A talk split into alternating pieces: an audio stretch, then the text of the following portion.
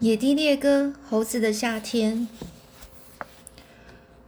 罗迪一直在挨猴子的咬，而那些猴子确实已占了上风。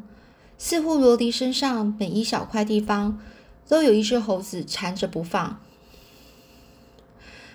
罗迪呢，那长腿和尾巴都被猴子给控制住了。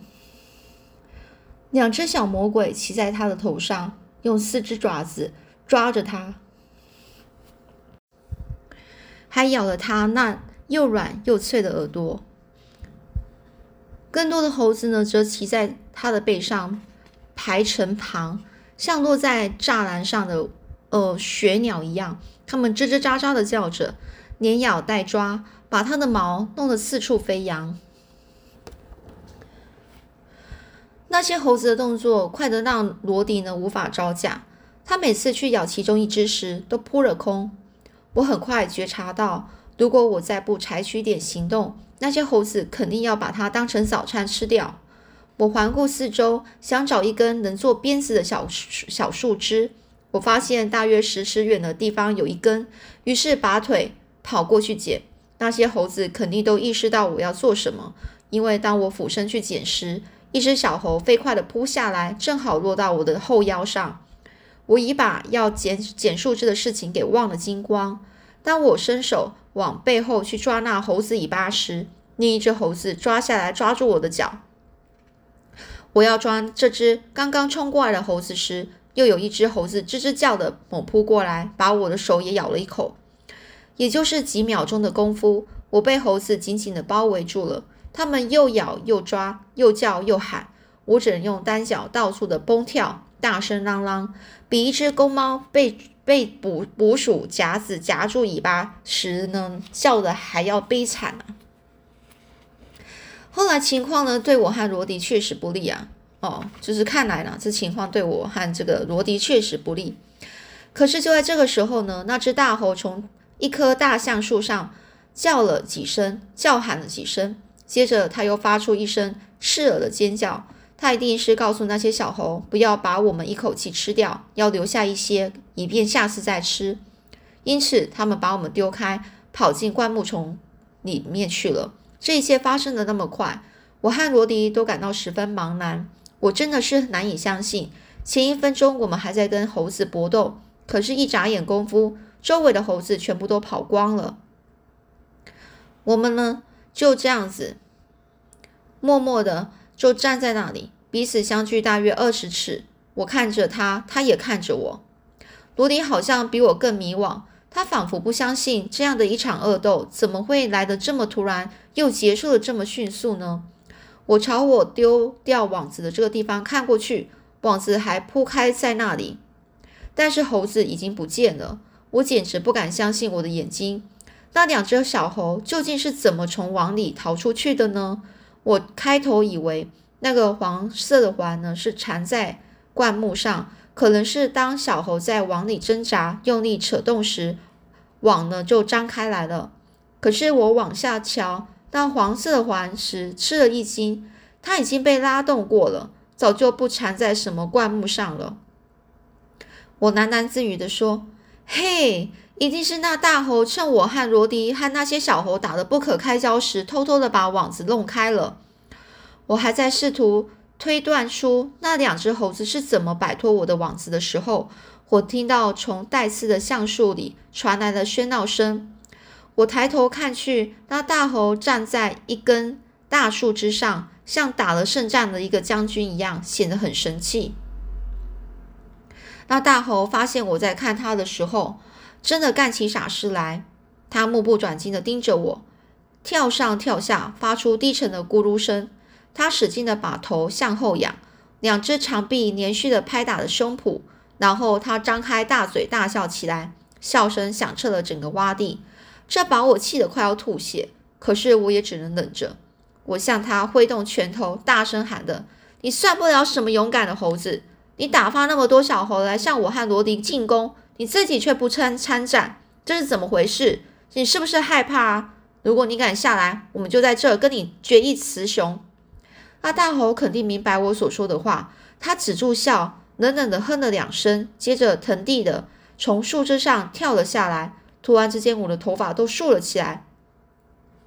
我拾起的空网子说：“罗迪，我不知道你怎么样，可是我已经和所有的猴子较量过了。我们离开这里吧。”我根本呢也用不着告诉罗迪我的感受，他也和我一样对这场架呢深有体会。当我们急速的朝小路跑去时，他跑在我的前头。我们没走多远，我就扭过头去看看，发现猴子没在追我们。我走在一根梧桐树的圆桌圆木桌坐下，说：“罗迪，我们不必跑了。也许我们打不过那些猴子，但是我们肯定会跑得比他们快。”我从口袋里掏出了手帕，轻轻地擦掉猴子咬伤的地方。罗迪一屁股坐下，也开始舔他的伤口。我说：“罗迪，假如你认为我们现在的处境实在够难堪的了，那你还有没有想过到其他的场面呢？当我们回到家。”不得不面对妈妈和黛西时，你再看吧，妈妈可能很会打我，并且把你啊关进了谷仓。如果我们有一点钱和一些食物，我们就离开家，永远不再回来了。可是我们一连一分钱都没有。我想我们之中不管是谁，都是不能够长时间没有东西吃的。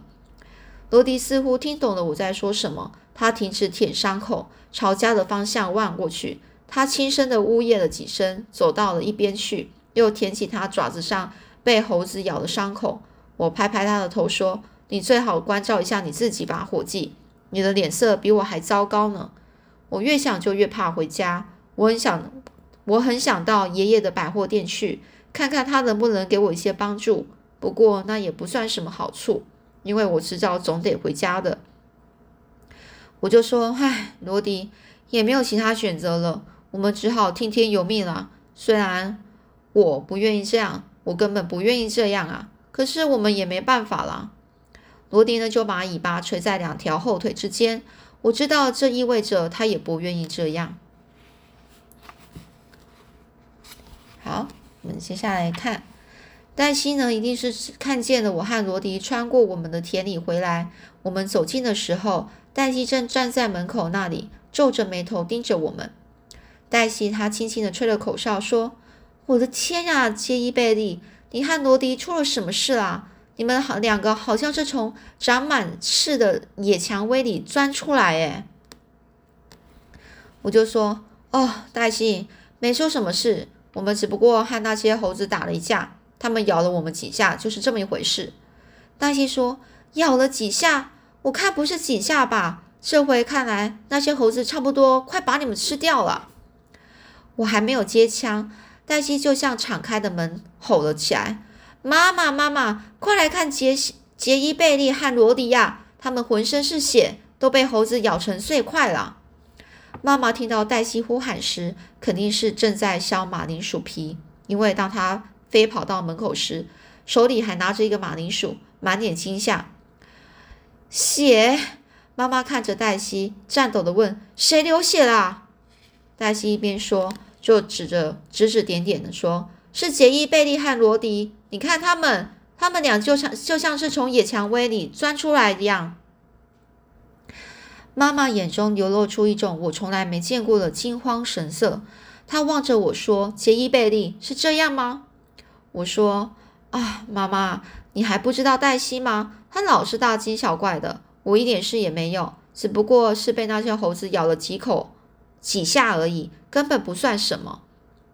妈妈仰面朝天，闭着眼睛，咕隆的咕隆些谁也听不懂的话。黛西走过来，抓着我的手臂，开始观察我被猴子咬伤的地方。他摇着头，舌头在嘴嘴中呢滋滋作响。他说：“真可怕啊，杰伊贝利，我可害怕死了。”我就说：“可怕？你怕什么呢？那些猴子又没有咬你。”黛西就说：“不管有没有咬我。”咬谁对我来说都一样可怕。我们对猴子无所知，谁知道呢？他们也许在有狂犬病呢。我想说点什么，却张不开口。我的肚子难受的厉害，身体也患了伤寒似的，有有点哆嗦。我希望妈妈能帮我点什么。妈妈此刻也帮不了谁，因为呢，她也像我一样害怕。她只是站在那里看着我，脸色苍白的，就像母鸡下的蛋。她张大着嘴。我以为她要说些什么，可是她却什么也没有说出来。柴拉基山区的人们是那样害怕狂犬病，以致不敢大声的谈论。他们通常只是低声的说说。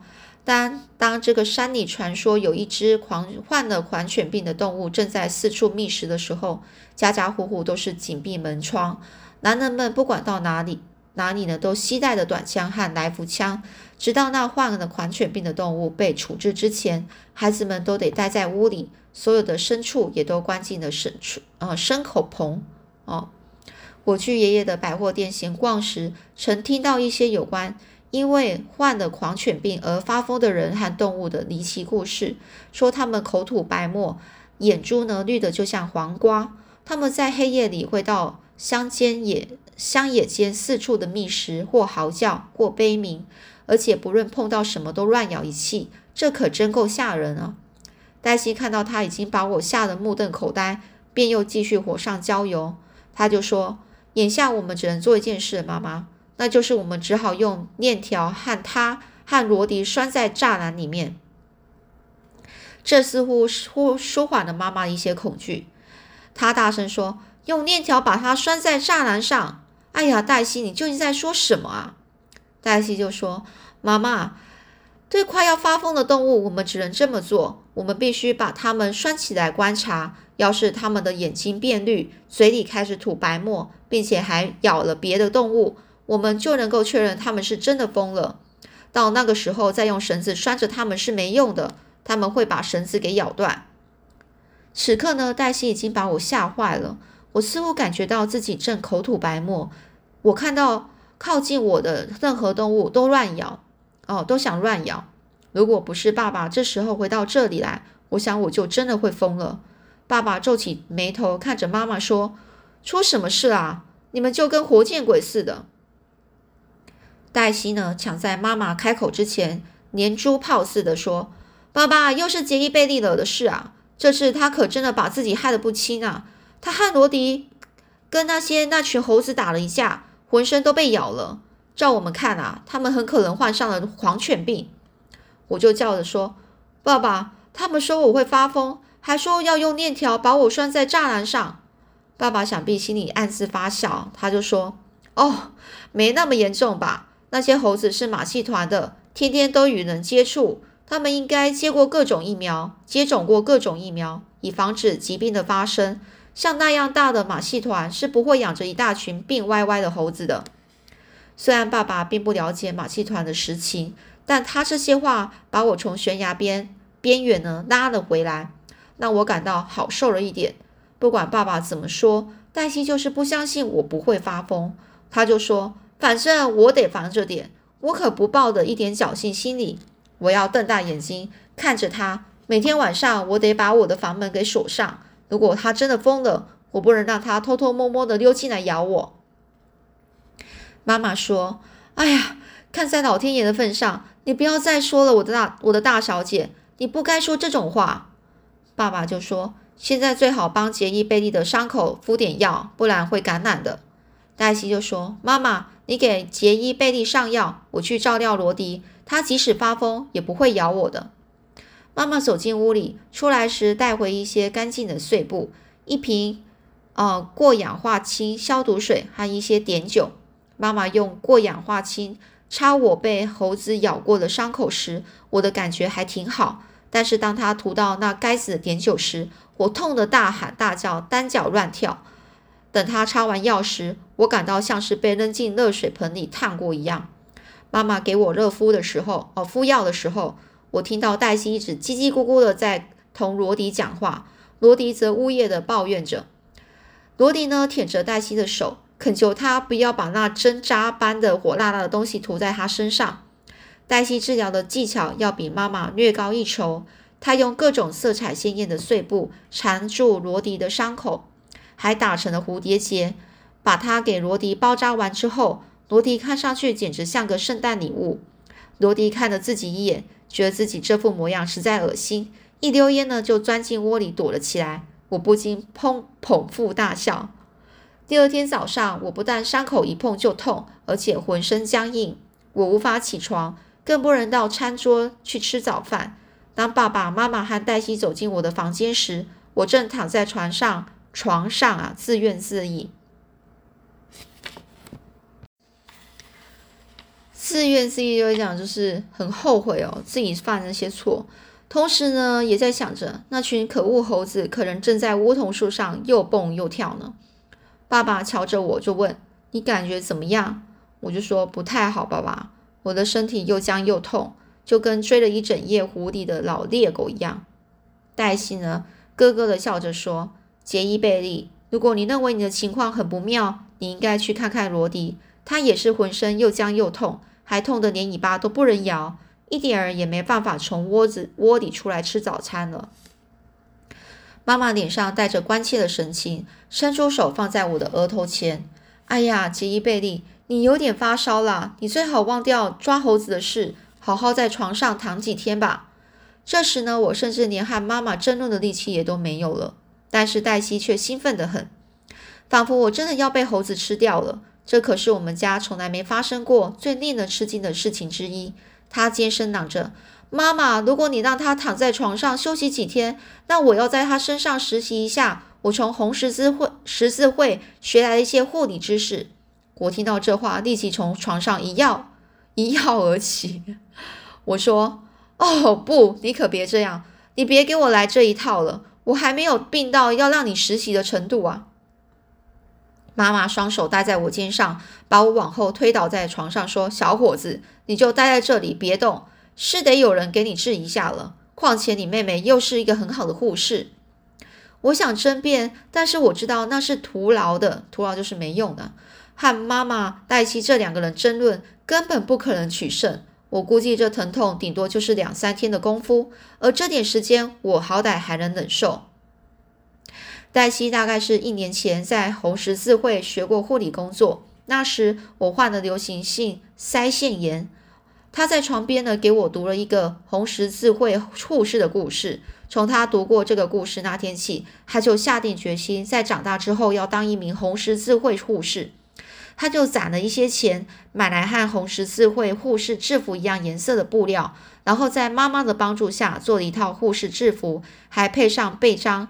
和这个精致的小帽，黛西给人的印象是，她总穿着那那身护士服，焦急而忙碌的到处奔波着。患病的和许多根本没病的，她都要诊治。像猪啊、鸡啊、小牛、小猫、小娘、小鸟，还有我和这个罗迪蚁，以及任何你想到的那动物呢，它都要护理。它照料过我脚上的裂口、抓破的伤痕、被石头碰得青肿的地方，还有结子。我患了重伤哦，重伤重伤风，或者是流行性感冒，他就会穿上护士制服来为我服务。我还真没见过有谁像他那样勤奋的工作。黛西就说：“妈妈，你看，我们能把老罗迪弄到杰伊贝利的房间来吗？把他们两个安置在同一个屋里，肯定会有许多好处。我可以同时照顾他们两个。”妈妈笑着说：“我也不知道行不行。”如果像你说的，他痛得动也动不了，那么我们唯一的办法就是搬运了。那只老猎狗可是够重的。黛西想了一下，说：“妈妈，我们可以把它放在手推车，然后推进房里。”妈妈点点头说：“嗯，这样也许行得通。”我为罗迪感到难过，但是我毕竟帮不上什么忙。我估计他们怎么样也不能把罗迪弄到手推车上，但是我错了。没过多久，我就听见我们家那辆手推车吱吱叫着，被妈妈还有黛西往我的房间推来。罗迪呢，差不多是半身躺在车上，半身在车外。